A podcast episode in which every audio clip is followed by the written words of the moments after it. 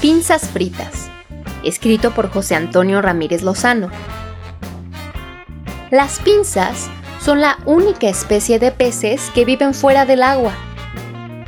Abundan en patios, terrazas y lavaderos, quizá porque la espuma de los detergentes les trae a la memoria la imagen remota del mar.